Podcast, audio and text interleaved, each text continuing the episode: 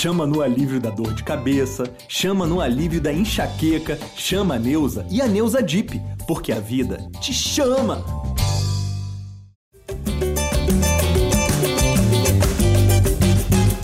Alô, você ligado no GE. Globo e também no GE Fluminense. Está começando mais uma edição do podcast da Torcida Tricolor, edição 174. Eu sou Edgar Maciel de Sá e a gente vai falar sobre esse time do Fluminense que é meio bipolar, né? Ganha em casa, perde fora, jogo foi no Maracanã, então foi dia de vitória. Fluminense 2 a 0 sobre o América Mineiro, um adversário direto na luta pela vaga na Libertadores e o Fluminense conseguindo chegar à sétima posição do campeonato com 48 pontos. Para falar sobre esse jogo, Gabriel Amaral, a voz da torcida tricolor que estava no Maracanã e viu tudo de perto. Tudo bem, Gabriel? Tudo bem, muito bem, né? Depois de jogo no Maracanã, eu vou começar a botar ano que vem, se Marcão continuar, eu vou botar meu contrato que eu só gravo depois de jogo no Maracanã, porque aí eu tenho uma, uma garantia boa. Né? Porque, assim, é, os últimos quatro jogos, quatro vitórias no Maracanã, só dois gols sofridos, e os dois gols justamente para Flamengo e Palmeiras, né? Segundo e terceiro lugar. E, enfim, é, é, eu, quero, eu quero o Fluminense do Maracanã. Para mim, eu quero o Fluminense do Maracanã. Ah, Gabriel, para qual Fluminense é torce? Para o Fluminense do Maracanã. Fluminense de fora de casa não tem muita torcida, não. Quem tem muitas cláusulas contratuais também é Cauê Rademacher, que mais uma vez está ausente desse podcast. O cara tá folgando todo dia. Folgou é, depois do último jogo, folgou agora depois desse jogo. Não estou mais entendendo nada. Mas tudo bem. Continuando nossa escalação, Felipe Siqueira, que acompanha o dia a dia do Fluminense no GE. Globo. Tudo bem, Siqueira? Fala, Edgar. Fala, Gabriel. Cauê, né? Chefe é chefe, né? Ele bota sempre as folgas para pós-jogo do Fluminense para dar aquele, aquela chinelada, né? Mas é isso. Então, um resultado muito importante para o Fluminense, um resultado que tira o Fluminense daquela caverna do dragão, que era a oitava posição, né? O Fluminense ganhava, perdia, ganhava, perdia, ganhava, perdia, e ficava oitavo o tempo inteiro. Sai dessa oitava posição, sobe para sétimo, e com a chance de é, consolidar essa sétima colocação, porque o próximo adversário é justamente o Internacional, o, o time que o Fluminense ultrapassou. E nesse jogo aí do, de domingo, é, mais, mais que a questão da atuação de o Fluminense não criou tanto, né? Mas não deixou o América Mineiro jogar. Então acho que isso é um, um ponto positivo para o Fluminense dos últimos jogos. Boa. É... Gabriel, antes de começar, eu queria que você me ajudasse a explicar a questão das vagas na Libertadores, que agora tivemos aí a final da Sul-Americana, Atlético Paranaense campeão. Da última vez que eu fui falar sobre isso aqui, eu me confundi todo e você me ajudou. O que, que mudou esse título aí do Atlético Paranaense? É, agora ficou mais simples, né? É, vamos lá. O único cenário, vamos trabalhar com o cenário de que o Atlético Paranaense não vai terminar na parte de cima, lá na vaga da Libertadores, né? Que é o provável, o Atlético Paranaense está tá bem lá embaixo. O cenário é simples. É, os seis primeiros vão para a Libertadores direto. É, isso porque são quatro vagas para Libertadores direto, né? Mas ali entre os seis primeiros estão é, Atlético Mineiro, Palmeiras e Flamengo, Palmeiras e Flamengo jogam na final da Libertadores, então uma vaga já fica ali, não, não vão cair para abaixo de sexto. E o Atlético Mineiro enfrenta o Atlético Paranaense na final da Copa do Brasil. Então, assim, se o Atlético Mineiro for campeão da Copa do Brasil, ele abre mais uma vaga, assim como Palmeiras e Flamengo também abre mais uma vaga. Então, G6. Se o Atlético Paranaense também ganhar a Copa do Brasil, ganhar os dois títulos, vai acontecer igualzinho ao que foi o Palmeiras ano passado, que ganhou Libertadores e Copa do Brasil. Se o campeão da Copa do Brasil já tiver uma vaga garantida na Libertadores, a vaga não vai para o vice da Copa do Brasil, a vaga vem pro Brasileirão. Então, ela vem automaticamente para o Brasileirão, ou seja, está garantido o G6. Porque ou o campeão, né, o virtual campeão e o Atlético Mineiro ganha essa vaga e abre mais uma, ou o Atlético Paranaense ganha e abre mais uma vaga no Brasileirão. Ou seja, tirando a hipótese do Atlético Paranaense dar uma arrancada e passar todo mundo, é G6 de, indo direto, G8, o né, sétimo e oitavo, indo para pré-Libertadores. Facilitou a conta, dificultou para jogar, né? Se o, o Bragantino ganha, pelo menos ali tinha uma, uma grande possibilidade de G9, né? Então, é, vai ter time chorando a, a, a, incompetência no Brasileirão? Não. O título do, do Atlético Paranaense, de não ter dado Bragantino, sabe. Então é isso. O Fluminense está em sétimo lugar, com 48 pontos. É, e tem uma diferençazinha para o sexto lugar, que é o Bragantino, de quatro pontos. E abaixo do Fluminense tem uma briga ali de um monte de time colado. Então vamos fingir ali que o, o G6 está mais distante, o Fluminense está brigando ali pelo G7 e G8, que são as duas vagas para pré-Libertadores. Então o Fluminense tem adversários diretos aí. O Internacional, que é o adversário, aliás, de quarta-feira, vem logo atrás com 47, o Ceará vem logo atrás com 46, América Mineiro com 45, Cuiabá com 43. Enfim, tá todo mundo aí brigando por essas vagas aí na pré-Libertadores nesse momento. Se o Fluminense conseguir dar uma arrancadazinha, pode conseguir chegar na fase de grupos entrando no G5. Ô, Edgar, tem, tem, um cálculo, um cálculo básico, assim, que eu fiz, é, baseado também, até para dar o crédito, no, no, Instituto de Matemática do, da UFMG, que calcula probabilidade. É bem, bem legal, vale a pena você achar aí, no, tem o site deles lá, é, é, calcula essas probabilidades. Eles calculam também probabilidade por pontuação, do tipo, quantos pontos você precisa para ir para Libertadores. Se você fizer tantos pontos, você tem tantos por cento e tal. Só que eles só calculam G6, o que ficou até bom agora, porque é quem vai para Libertadores direto, né? E assim, o cálculo básico é o seguinte: é, para o Fluminense ir para Libertadores, ficar entre os oito, vencer os dois jogos em casa é suficiente. Fazer o que vem fazendo é suficiente. É, assim, provavelmente, tá? Isso pode, num cenário absurdo, Ceará ganhar os quatro jogos, enfim, aí é a exceção, né? Mas ganhar os dois jogos em casa, chegar a 54 pontos, é quase impossível do Fluminense ficar de fora, ficar em nono com 54 pontos. Por outro lado, para poder ir para Libertadores direto, o Fluminense aí vai ter um trabalhinho a mais. Teria que ganhar os três jogos, fazer é, 57 pontos, e aí, pelo cálculo lá do Instituto de, de Matemática, 57 pontos, você tem 97% de chance de terminar no G6.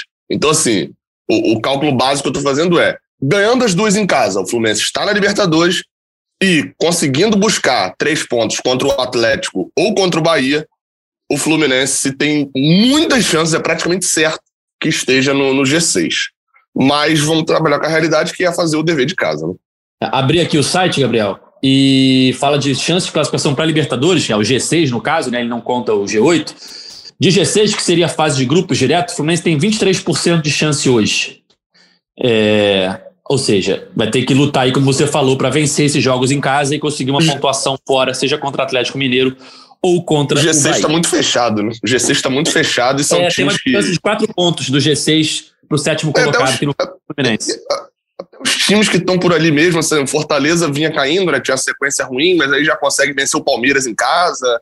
É, são times ali que é, eu não consigo ver o Fluminense tirando quatro pontos de nenhum desses times, né? E não tem mais confronto é direto contra nenhum deles. É isso que preocupa, né? Que o Fluminense fora de casa não consegue pontuar, principalmente nessa reta final do Brasileirão, né? E se tivesse esse título do Bragantino, essa vaga seria uma vaga mais, né? Para direto ali, o sétimo iria, né? Isso considerando que o Atlético Mineiro é. ganhasse a Copa do Brasil também, né? Que, isso, que, isso, isso, isso. Ficar na, Teria que ia ficar igual no ano passado. O Atlético Paranaense não podia ganhar nenhum dos dois. Ano passado teve a. Agora já foi. O Fluminense ficou, ficou, ano passado o Fluminense ficou esperando o Palmeiras ali, né? Criaram a União Flumeiras, né?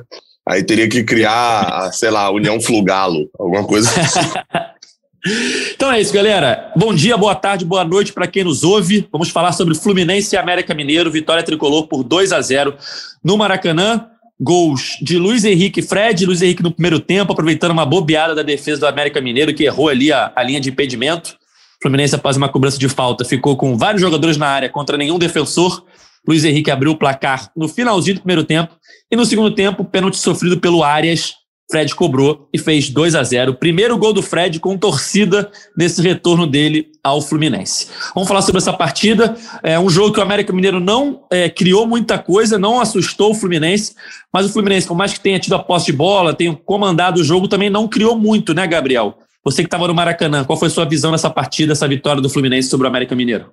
Eu fiquei surpreso, assim, eu estava no Maracanã, é, mas lá, enfim, com a volta do público e etc., a internet estava bem complicada, né? É, é, e aí eu não consegui fazer ali o jogo, né? Eu fico ao vivo durante a partida lá no, no, no Raiz Tricolor. Eu não consegui fazer, ficar assistindo a partida retorno, né? É, é, com o jogo na tela. Então eu estava acompanhando o jogo, assim, e sem acompanhar muito também opiniões de outras pessoas, então eu estava muito focado no que eu estava vendo só. E assim, eu fiquei surpreso quando eu vi algumas pessoas ao final da partida acharem o Fluminense tipo assim, ah, deu pro gasto, ah, mais uma partida ruim que a gente conseguiu ganhar. Porque a minha impressão, principalmente do primeiro tempo, essa impressão foi principalmente no primeiro tempo, era de um time que. E, e os números mostram isso, inclusive, né? Então continuo com essa impressão. Foi de um time que não deixou o América Mineiro jogar. o América Mineiro não jogou no primeiro tempo. Assim, e é nítido você ver isso em números, né? A diferença do primeiro para o segundo tempo.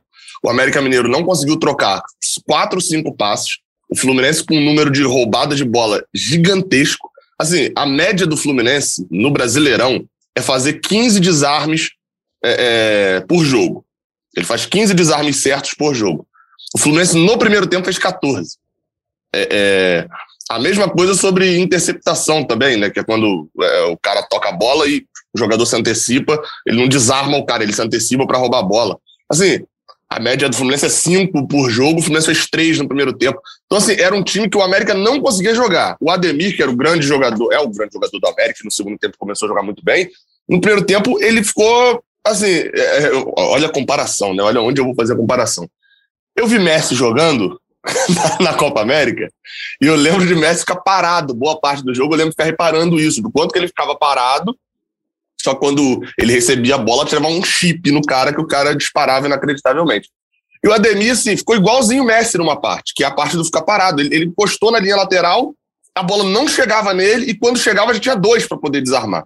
Então o Fluminense, o Marcão, ele soube montar uma, um, um, um sistema defensivo muito forte de marcação, e aí eu incluo aqui nove, dez jogadores, incluo todos os jogadores, né? Porque eu fui pensando aqui, a linha de quatro lá da defesa, os três do meio de campo, né, que são volantes de origem, os dois pontas, todo mundo, tá, e até Fred, muito aplicado nessa marcação. Qual que é o problema? É aquele problema que eu falo dos pontos, né? É, o Fluminense tem sete pontos. E ele usou seis para defesa. Ele vai ter um problema de ataque. Ele vai so só vai sobrar um pontinho para ele usar no, no ataque, ele vai ter um problema. A partir do momento que a gente entra com três volantes e que o, o, o cara que vai ter que criar jogadas talvez ali dentro do meio de campo, seja Martinelli ou Iago, a gente vai ter um problema de, a gente vai ter um problema de criação. É, e aí a gente, aonde aquilo que eu falei, acho que no, no último podcast, a gente depende, o Fluminense depende de um ponta que saiba criar. Caio Paulista não é esse ponta. Não é esse ponta. Apesar de não ter feito um, um, primeiro tempo ruim, o segundo tempo dele foi muito ruim, mas o primeiro tempo foi mais discreto do que ruim. É, Luiz Henrique faz muita diferença nisso. A, a, a aparecer por dentro, é, é, aparecer para jogar e, e, ele, ele potencializa até Iago como criador de jogadas e Fred por ele também saindo bastante da área, tá até mesmo com erros técnicos, a, a, a presença de Fred saindo da área embolava a marcação do América. Então assim, o Fluminense teve dificuldade no primeiro tempo para criar, é, chegava uma bola ou outra, um chutinho fraco de fora da área, um cruzamento mais perigosinho e tal, mas defensivamente o América não jogou. É, e aí ganhou o gol, né? mereceu o gol, mereceu ganhar o primeiro tempo, mas se ia ter dificuldade de fazer o gol criando por dentro, o gol vi na, naquele lance bizarríssimo, né? Assim, é, é, depois eu fiquei, fui ver, né? Vi o replay quando chegou em casa e tal. Assim, é, é foi uma, um, uma perna de algum jogador do América, eu acho, acho que era um dos zagueiros, na verdade, falaram Patrick, mas acho que era um dos zagueiros ali do América, que deu condição, e, e é engraçado, para quem vai ver o gol depois, que é, é, tem cinco jogadores do Fluminense e eles quase perdem o gol. A bola bate em David Braz, aí Nino toca, Luiz Henrique chuta e ele nem comemora, parece gol assim, ele chutou sabendo que estava impedido. É, é, é, até engraçado esse primeiro gol do Fluminense. Só que assim, depois que está 1 a 0 e vem o segundo tempo, aí é a parte ruim daquele marconismo que eu brincava, né? Que estava até um bom tempo sumido. Porque o Fluminense só tinha vencido os jogos no Maracanã, recentemente ganhando no final, né? Palmeiras Esporte que é deu a bola para o adversário, entregou a bola para o adversário e falou: você não é bom o suficiente para poder vencer minha defesa. Tenta aí. É quase isso. E tentou puxar contra-ataque. Aí Luiz Henrique cansou, entra, começa a entrar John Arias, aí Caio Paulista também é, é, é, cansou, entra Casares. O Fluminense começa a, a, tomar muita pressão. O América criou. Aí o Ademir entrou no jogo. Foram pelo menos seis chances ali relativamente perigosas, né? até sair o segundo gol. Acho que os números mostram muito bem essa diferença do primeiro para o segundo tempo, né? É... O Fluminense trocou 220 passes no primeiro tempo. Trocou 73 no segundo. É, é a diferença, assim, absurda, né? É, assim como o América também. O América foram. O América foi mais, mais igual, assim, né? Mas teve muito mais é, é, é perdas de posse de bola no, no primeiro tempo. Então, assim, o Fluminense claramente no segundo tempo deu a bola para o América. Deu a bola para o América e falou: você não consegue me ganhar. E a tática que o Marcão utiliza, enfim, é, é, não posso criticá-la. Depois até vou trazer uns números aqui que eu vi de, de dentro de casa e fora de casa, que são interessantes. O Fluminense ganhou o jogo no modo que Marcão normalmente ganha.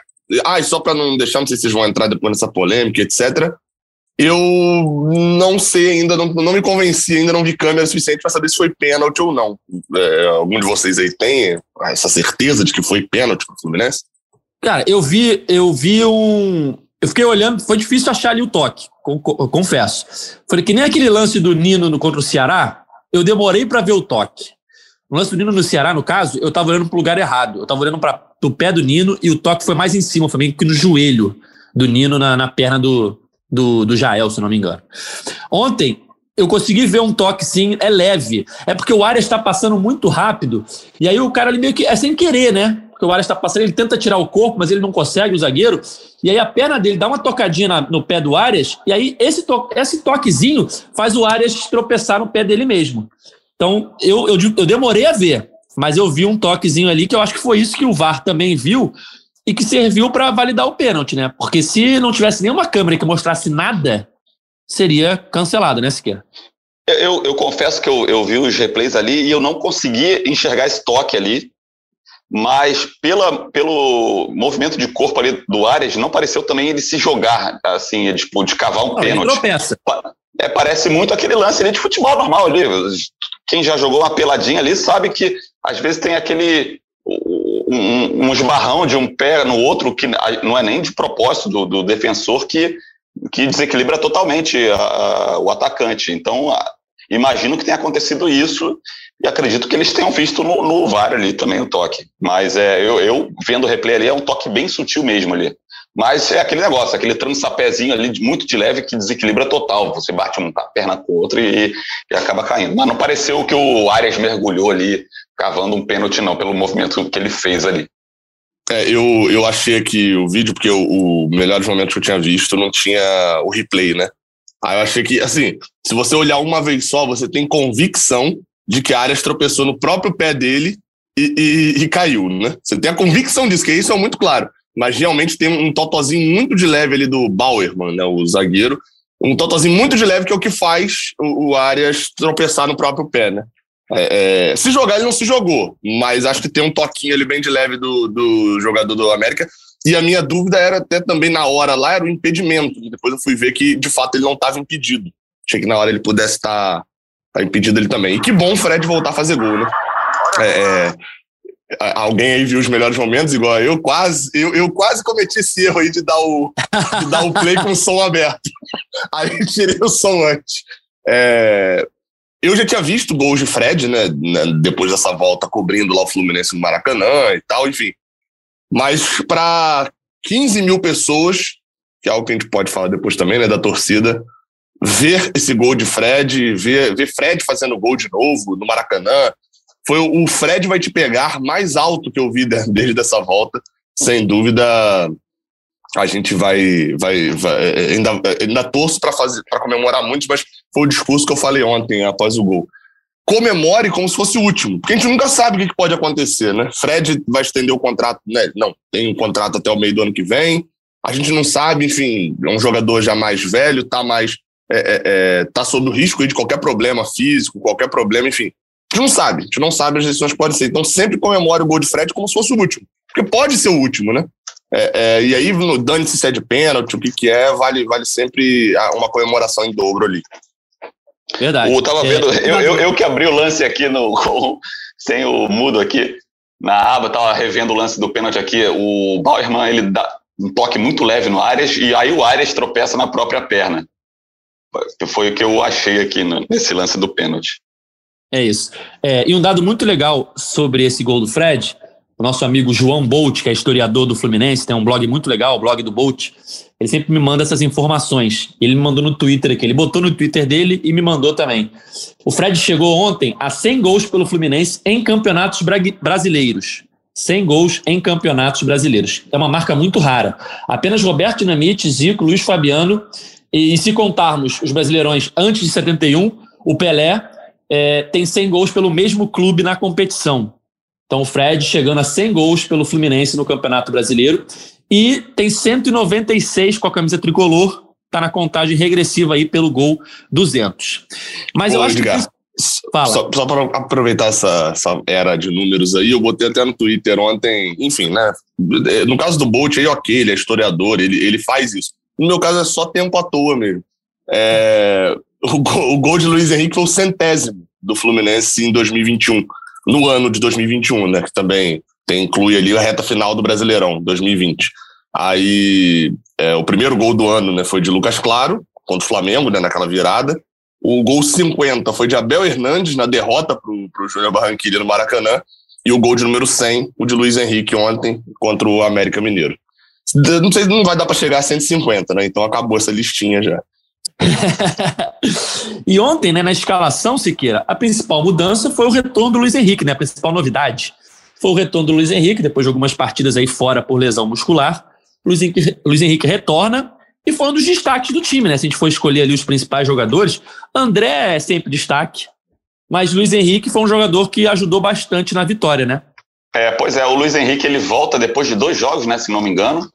E o último jogo dele foi, deixa eu tô abrindo aqui, que ele tinha se machucado foi aquela aquele jogo contra o Grêmio.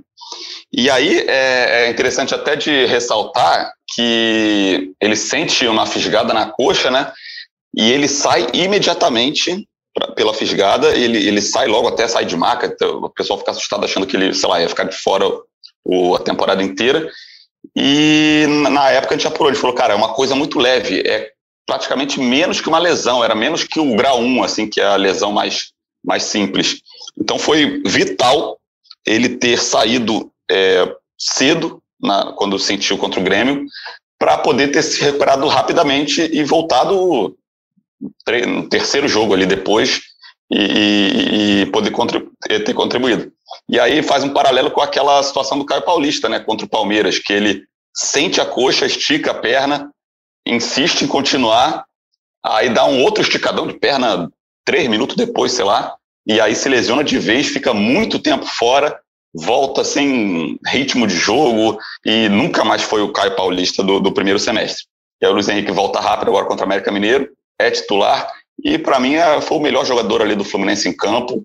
Ele já estava mostrando ali querer jogo desde o início, fez o gol, né? O gol até uma meio de presente ali para ele, mas não importa, ele, ele que botou a bola para a rede, chamou muito o jogo e aquele lance que ele dribla uns três dentro da área, é muito futsal aquilo, né? Ele dribla, ele tem uma capacidade de driblar em espaço curto que é, é muito característica ali do futsal. Ele, ele tem aquela mobilidade das, das pernas dele ali com, a, no, naquele, com uma pressão muito grande dos adversários, diferenciada. E foi um lance muito bonito, pena que não, não saiu o gol ali. Mas acredito ali que Luiz Henrique e André foram os destaques ali do Fluminense da partida. Eu, o Iago se apresentou bastante para o jogo, também não fez uma partida brilhante, mas sempre naquele estilo Iago, né, de estar tá sempre correndo o tempo inteiro, é, se, se, se, se, dedicando ali ao, ao, time, também acho que é, vale a, menção, mas acho que o Luiz Henrique foi o melhor, saiu desgastado, extenuado, acho que muito até por essa questão de ele ter ficado um tempinho, um pouquinho, né, é, fora, voltado depois de dois jogos, mas é importante, né, você vê como, é, como o Fluminense precisa de algum ponta que, que tem esse destaque, que consiga ir para cima. E ele é um cara que também fa consegue fazer uma recomposição, que é o que o Caio Paulista faz e que fazem os técnicos manterem o Caio Paulista no time. Então é, é uma volta muito importante. É, vamos apurar, mas a, a, acredito que o Luiz Henrique não não seja problema para os próximos jogos. Até o Vitor Lessa, nosso amigo aí, que trabalha na, rede, na Rádio Globo, falou que o Luiz Henrique não preocupa tanto, quem preocupa mais é o Nino, a gente pode falar depois. É, mas é um jogador vai, vai ser importante para o Fluminense nessa reta final de temporada, sim. Boa. É... Eu queria falar alguma coisa agora, estava na minha cabeça. Ah, lembrei. Siqueira, você falou sobre o Iago e eu acho que o Iago é um jogador muito útil ao Fluminense e que acaba sendo cobrado demais por algo que não é a função dele, que é criar. E aí muitas vezes a torcida pega no pé dele, fala mal do Iago, porque ele está tendo que fazer algo que não é a função primária dele e acaba não indo bem, porque não é a criação, não é a, a função dele. Mas aí, ontem, Gabriel, o Fluminense sofre justamente nessa parte, né? Que falta ali alguém de criação, o Iago tem que ser esse cara, e o Iago não consegue ser esse cara, ele é muito bom de volante ali, acho que ele ajuda muito o Fluminense de volante, mas na criação não ajuda. E aí o Casares é que é aquele cara que tem que ser o da criação, não consegue ajudar desde o começo, só consegue bem quando entra no segundo tempo, e aí fica esse, esse gap aí de falta de criação. Acho que é mais ou menos por aí, né? Nesse esquema com três volantes. É, e que é o que a gente normalmente, quando bate assim, né? Quando vai bater na crítica, bate. Não é, não é necessariamente a falta de criação, é a falta de elenco, né? Os erros na montagem do elenco lá atrás. É, mas sobre Iago é isso. É, é, eu até estava comparando aqui mentalmente, quando vocês estavam falando aí sobre Iago, que é diferente do caso de Caio Paulista, por quê? Qual que é a função primária do atacante? Atacar e Caio Paulista é mantido no time, a explicação que Marcão sempre dá na coletiva é: ah, o Caio se dedica muito, ele pô, tá ali sempre na marcação, cobre bem, eu botei ele lá daquele lado pro lado de lá não jogar, etc. Ou seja, é, é, é, Caio tá sendo, tá sendo cobrado pela função primária dele e pelo treinador, ele não tá, ele tá sendo titular pela função secundária. Aí você pode discutir a importância disso. Eu lembro muito da reta final do ano passado, no caso do Brasileirão, né, do ano passado, é, era essa mesma crítica em relação a Luca, que, e, e era a mesma, o, o, comentário final era a mesma coisa, que é, Caio Paulista tá ali porque ele fecha bem o setor e marca bem. Luca era a mesma coisa. Aí você vai olhar os números, Caio Paulista tem dois, duas roubadas de bola no jogo, Luiz Henrique tem cinco do outro lado. Então, assim, ele é o, o cara que tá ali para marcar e o outro do outro lado tá marcando ainda melhor do que ele. Iago não. Iago, ele faz muito bem a, a função primária dele, essa função. E, e, eu acho até que assim, o problema é que ele rende muito bem tendo outros volantes ali ao lado dele, outros dois volantes, porque aí ele fica com, meio que como esse coringa que quase que impediu ontem o América não conseguia, teve muita dificuldade de dobrar jogador. Né? Conseguir um, quando conseguia um drible, dificilmente ficava dois contra um é, é, no outro marcador do Fluminense. Porque Iago estava ali, não à toa foi o cara que mais desarmou no jogo, enfim. É, é, ele sozinho quase desarmou o número de, de desarmes do time da América inteiro. Né? Foram seis desarmes no jogo. Então, é, é, assim, é um jogador que fisicamente é um absurdo. Eu já achava isso. Depois da entrevista que ele deu pro, contra o Palmeiras, né, se eu não estou enganado, no final ali do jogo para Globo, é, em que ele fala, assim, aquilo lá me deixou mais absurdo ainda, que ele fala o número de jogos que ele tem nessa temporada, acho que já está chegando a 70 jogos no ano, né? Se eu não estou enganado, passou de 70. É, assim, é um jogador fisicamente absurdo. E é o um jogador que não é o, o, o, o craque. E ele sabe que ele não é o craque. Assim, é, tem uma bola ele tem ali no primeiro tempo que ele, ele tenta uma enfiada, assim, um lançamento para um dos atacantes e tal, a bola vai até forte demais. E a hora que eu falo, falo, cara, isso aí é o que o Iago tá fazendo, mas não dá pra cobrar dele, não. Uma enfiada de bola ali que Casares vai acertar no segundo tempo. Mas o que dá para cobrar dele é o empenho, a dedicação e a parte defensiva. Agora, aí vem o cobertor curto. Para o Fluminense ter uma consistência defensiva dentro de casa, cinco jogos pegando Palmeiras, pegando Atlético, pegando Palmeiras e Flamengo nessa conta aí toda. Tomou dois gols no Maracanã, né? Para ter essa consistência boa defensiva ali, vai ter que tirar pontos do ataque. E aí tá tirando pontos do ataque, seja não tendo um meia de criação, seja tendo um ponta inefetivo, que só tá lá para de Marcão, praticamente que só para marcar, né? É, então acho que Iago consegue ser esse equilíbrio, que talvez com um, um meia.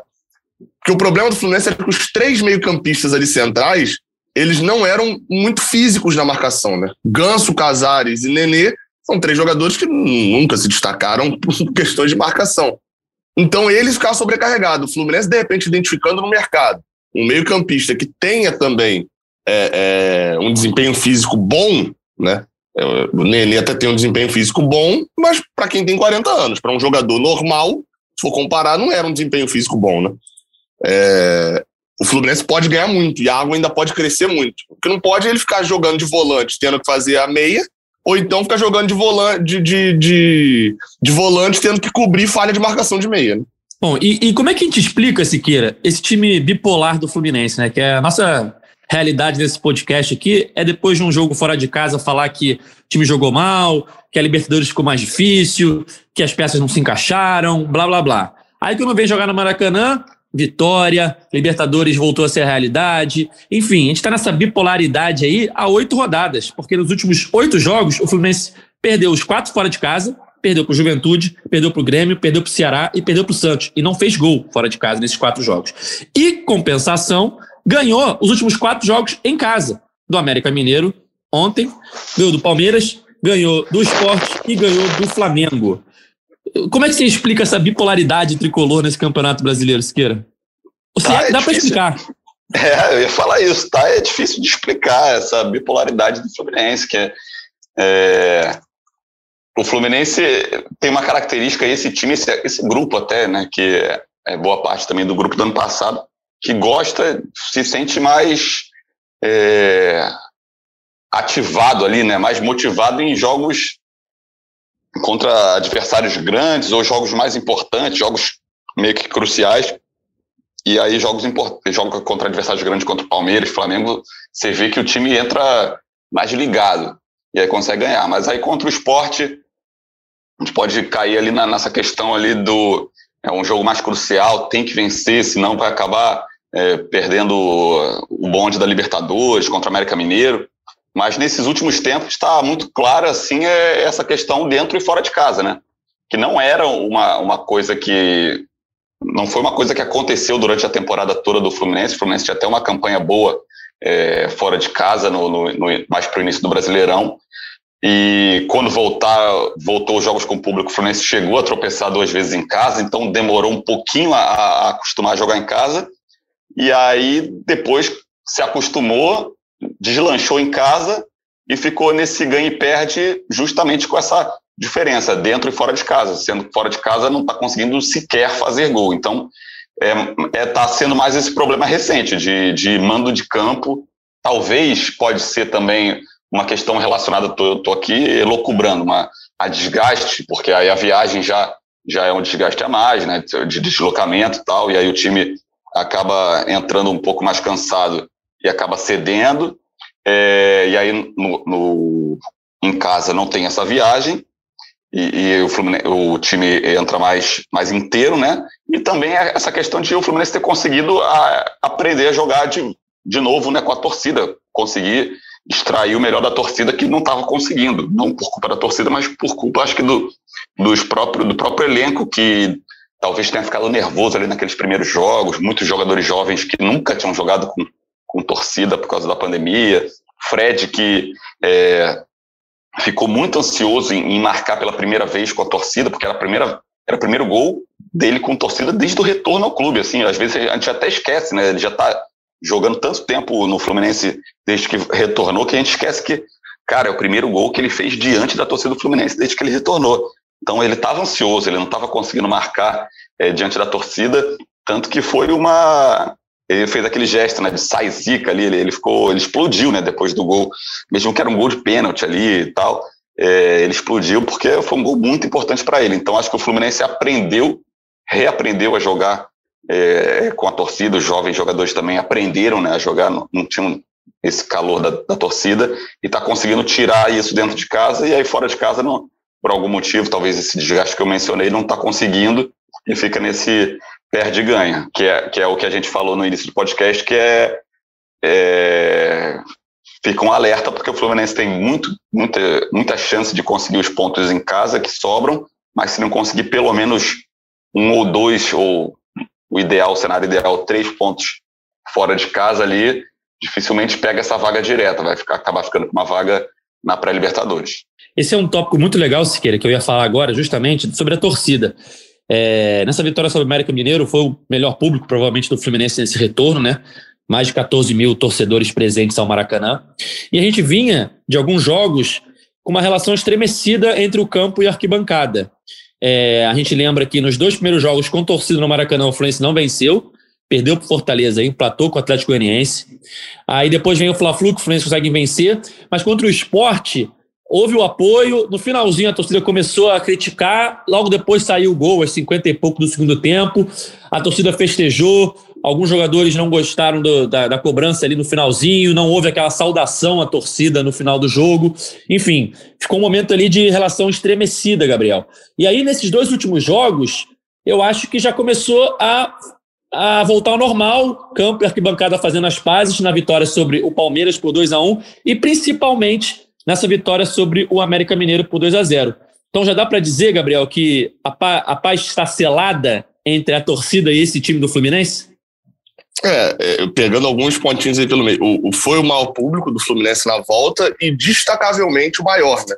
porque os dois maiores até então tinham ficado ali no Fla-Flu é, e, e, no Fluminense Palmeiras, ficaram ali por volta de 8 mil, só que no Fla-Flu, obviamente, tinha flamenguista, né, tinha bastante flamenguista lá, e no Fluminense Palmeiras tinha cerca de 1.500 palmeirenses do Maracanã, então ontem do América devia ter uns 200 pessoas no máximo, 100 pessoas lá na... Então era tudo tricolor mesmo, né? Os... Deu...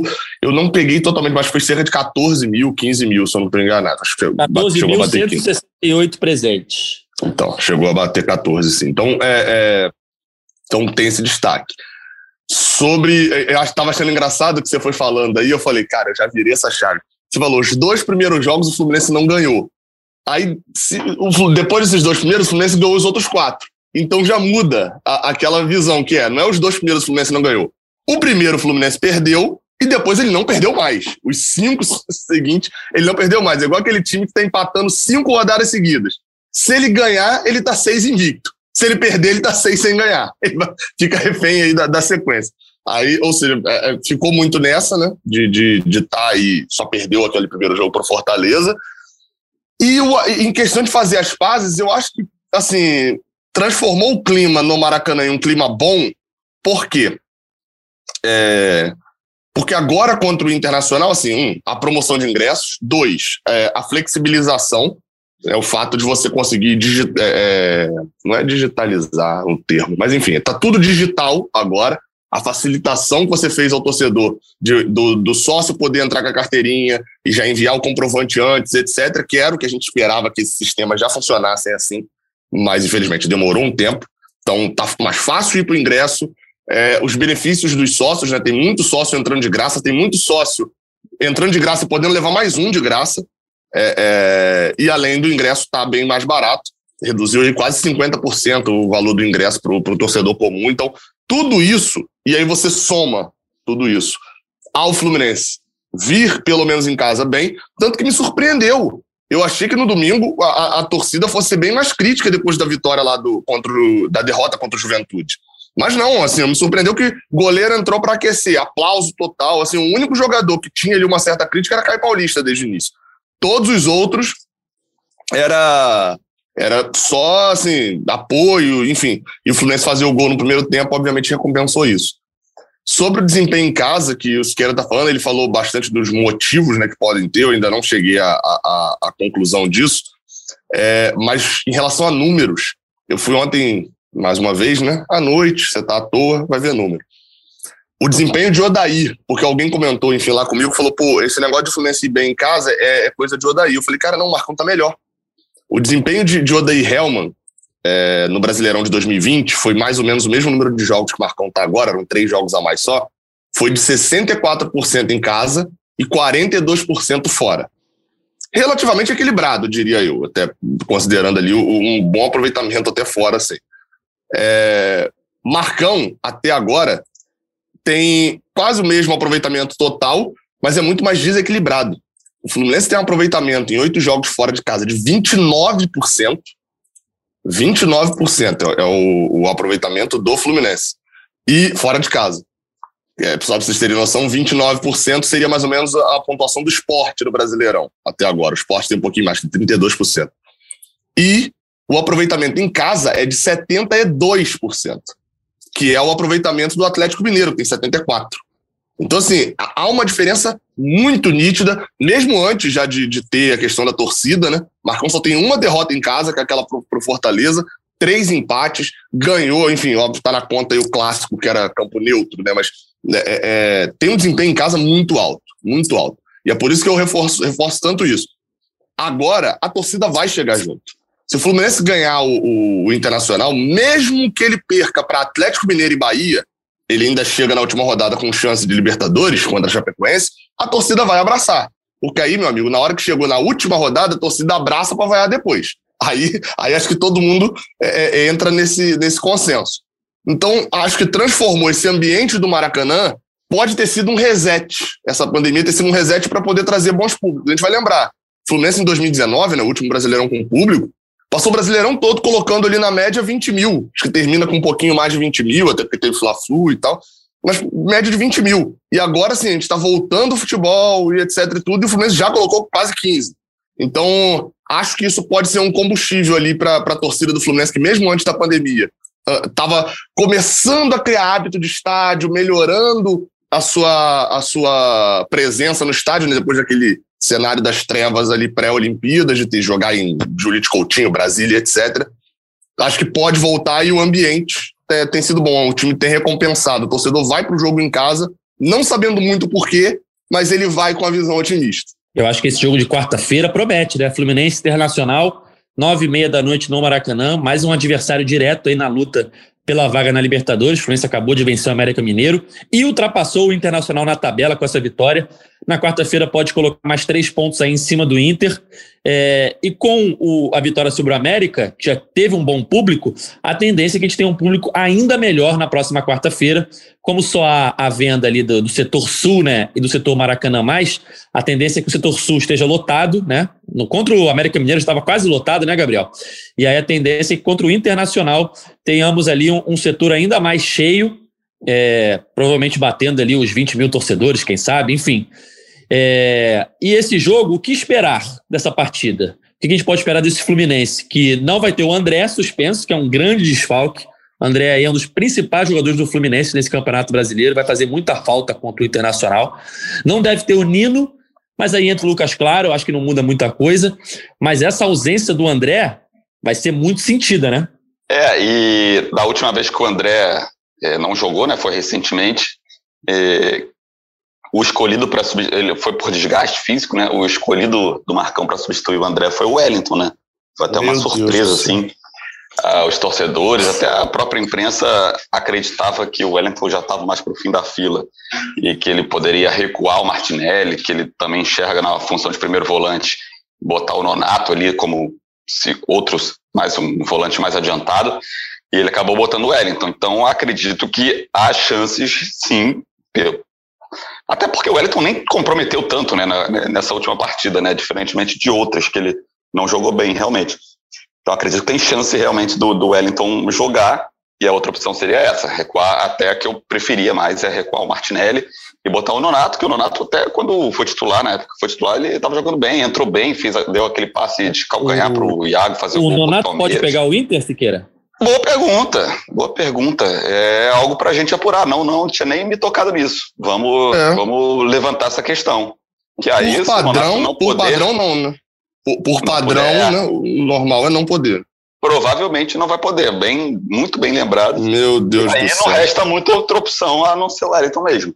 Vocês é, falando de torcedor. Vocês, vocês falando de torcedor indo pro estádio, e é o, o que vocês fazem de torcedor, hein? Olha o que vocês fazem Lembra, Siqueira, quando a gente entrevistou o Nonato, é, a gente fez um podcast com ele, ele falou sobre o, o, medo que ele teve quando o Roger foi demitido, né? Porque foi o Roger que pediu ele, ele conversava com o Roger, o Roger estava dando moral para ele no treino ali, e ele não teve a chance de jogar com o Roger, com o Roger por dois motivos. Um, ele não estava inscrito na Libertadores, então ele não pôde participar dos dois jogos contra o Barcelona de Guayaquil.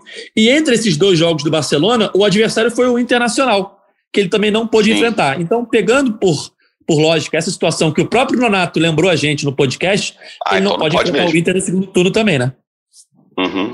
A não é. ser, provavelmente tem uma multa no contrato, mas não acho que o Fluminense vai arcar com essa multa para o Nonato jogar. Então, é... depende. Se, se, o Fluminense, olha só, aí olha a oportunidade de negócio aí para o Fluminense. Assim, se abrir um financiamento coletivo na internet, eu tenho certeza que o torcedor contribui para o Nonato jogar essa partida. Mas tirando isso, assim, eu nunca sou a favor de pagar, porque eu sempre acho que é uma, uma zica gigantesca. Toda vez que, que sai a notícia, tal clube vai pagar 700 mil reais para poder ter tal jogador. A certeza que esse jogador não vai fazer diferença nenhuma. É, é Rodinei ano passado, né? Com, acho que foi Rodinei, né? Com entre foi. Flamengo. Agora teve Walter também no, no Corinthians e, e, e Cuiabá. Assim, nunca, nunca dá certo mesmo. Então, mas se abrir o financiamento coletivo, eu colaboro, caso aí, para não dar para a vaga do Nino, apesar do Nino ser um jogador um dos mais é, qualificados ali do elenco do Fluminense, acho que o Lucas Claro resolve bem.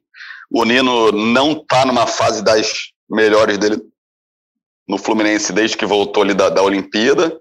Então acredito que na zaga é um problema menor. A questão mais seria essa ausência do André, que para mim o André talvez ali o melhor jogador do Fluminense no brasileiro. Acredito que, que seja o André. E aí a gente pode apurar também, Siqueira, se vai ter, se vamos ter retornos no ataque, né? Gabriel Teixeira, talvez, John Kennedy. São dois jogadores aí que podem ajudar também ali, talvez no segundo tempo, quem sabe.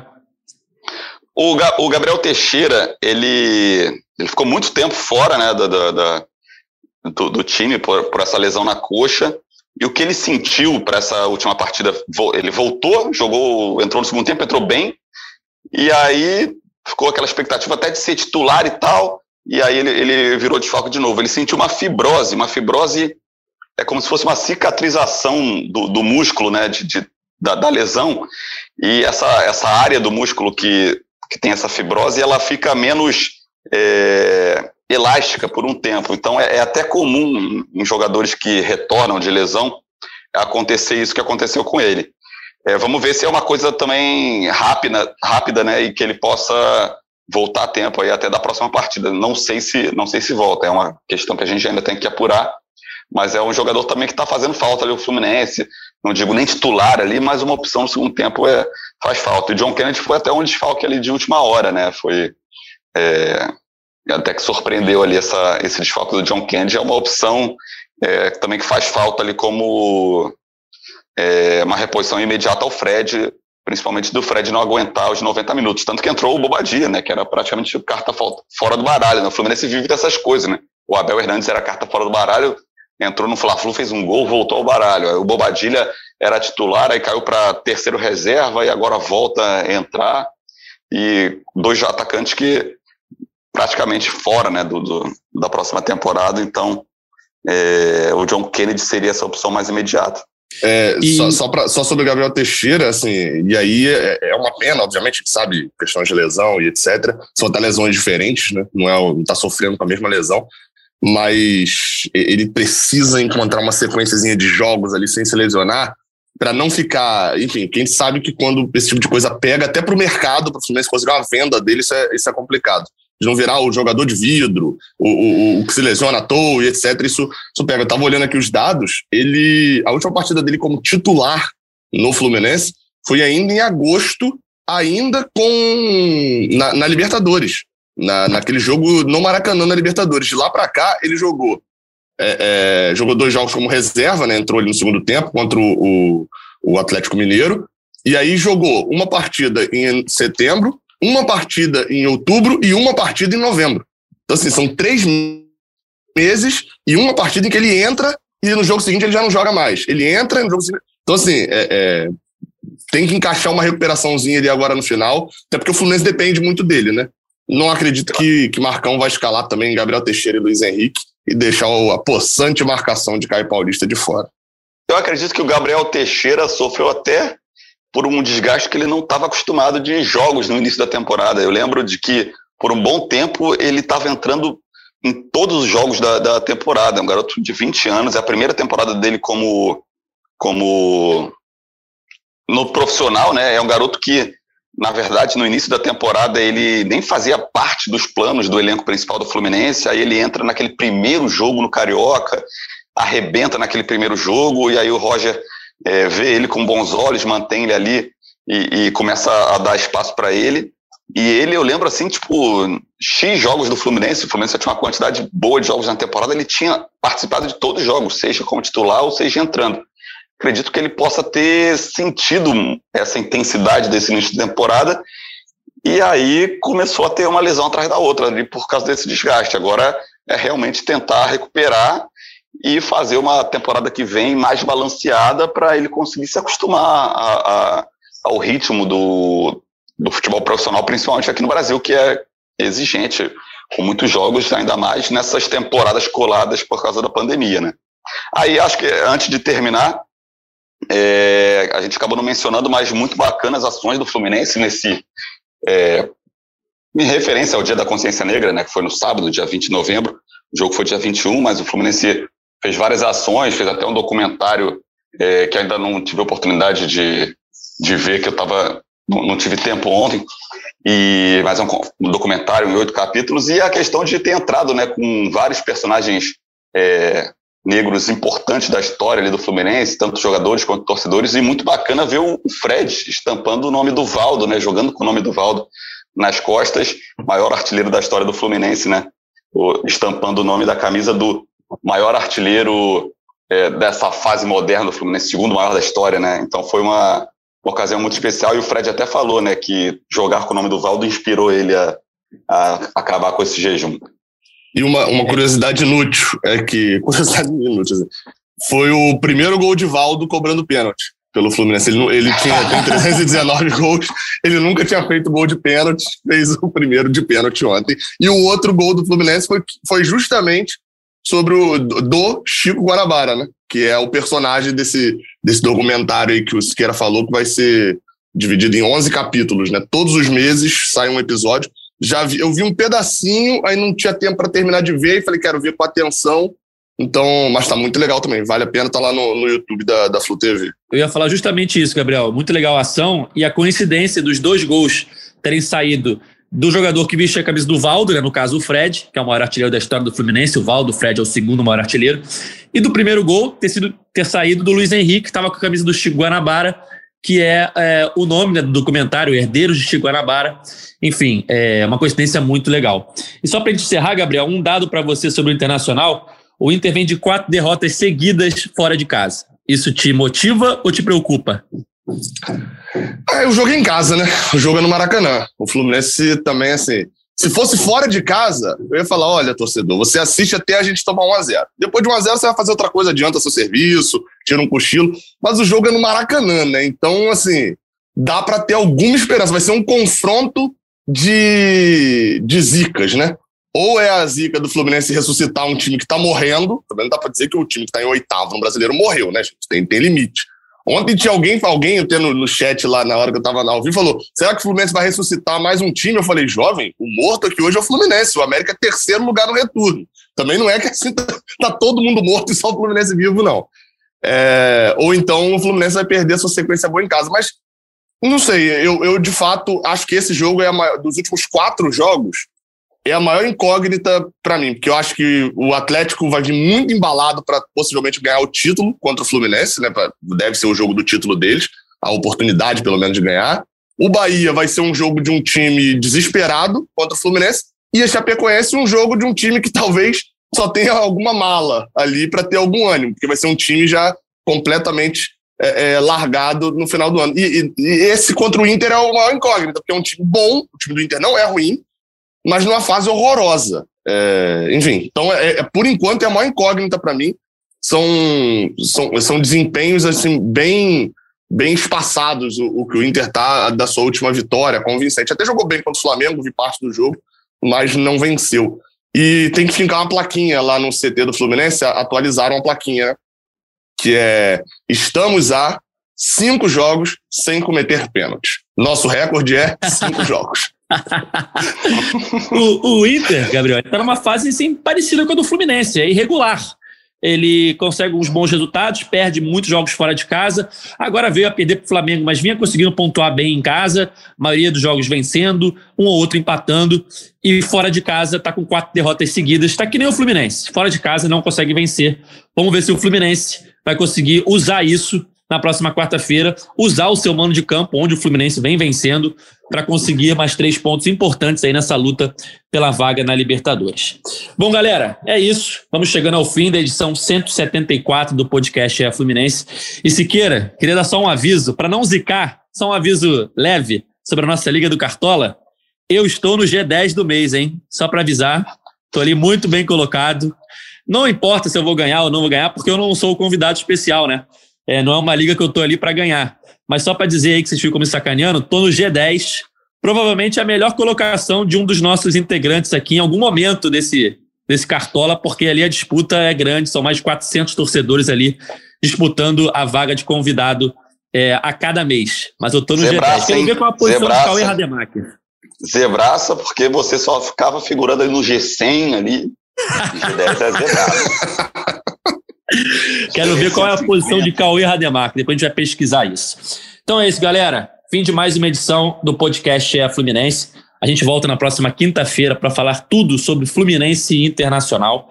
E a gente está sempre aqui depois dos jogos do Fluminense. Você pode ouvir as nossas edições anteriores em ge.globo barra Fluminense ou então na sua principal plataforma de áudio, aquela que for a sua preferida. É só procurar lá por GE Fluminense para ouvir todas as nossas edições.